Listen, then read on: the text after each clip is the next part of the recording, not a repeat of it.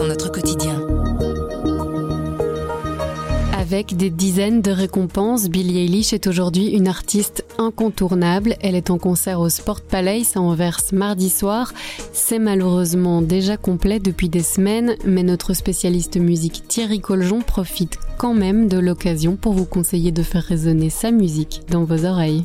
Je m'appelle Sandrine Puissant et vous écoutez le bouche à oreille du soir.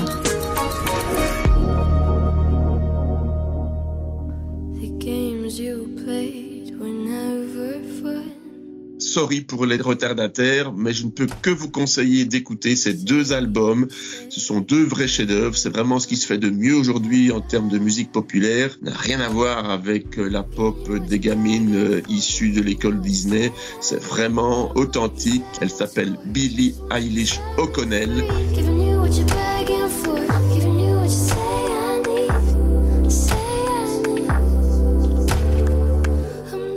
Est jeune, elle a 20 ans. Elle est devenue la superstar, l'artiste la plus populaire. Elle a raflé toutes les ados, tous les ados qui ont craqué, surtout par ses textes où elle synthétise totalement euh, le mal-être d'une certaine génération au travers de chansons très personnelles, autobiographiques, très sombres aussi, douloureuses.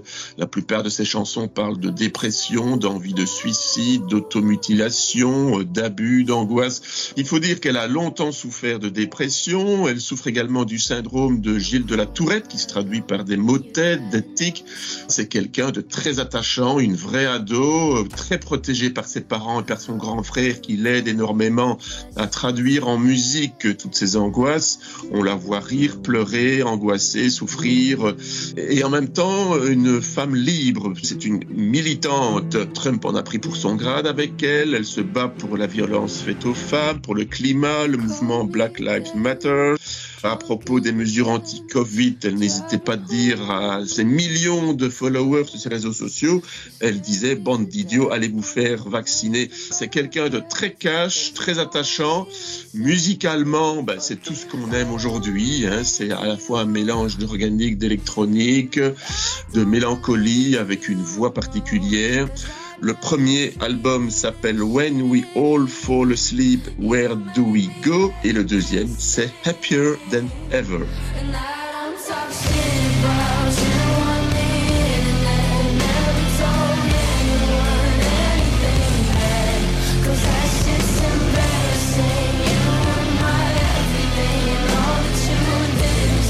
Bouche oreille, c'est un avis, une inspiration, une recommandation. C'est livré par un membre de la rédaction du soir. Vous nous trouverez sur notre site, notre application et votre plateforme de podcast préférée. À bientôt.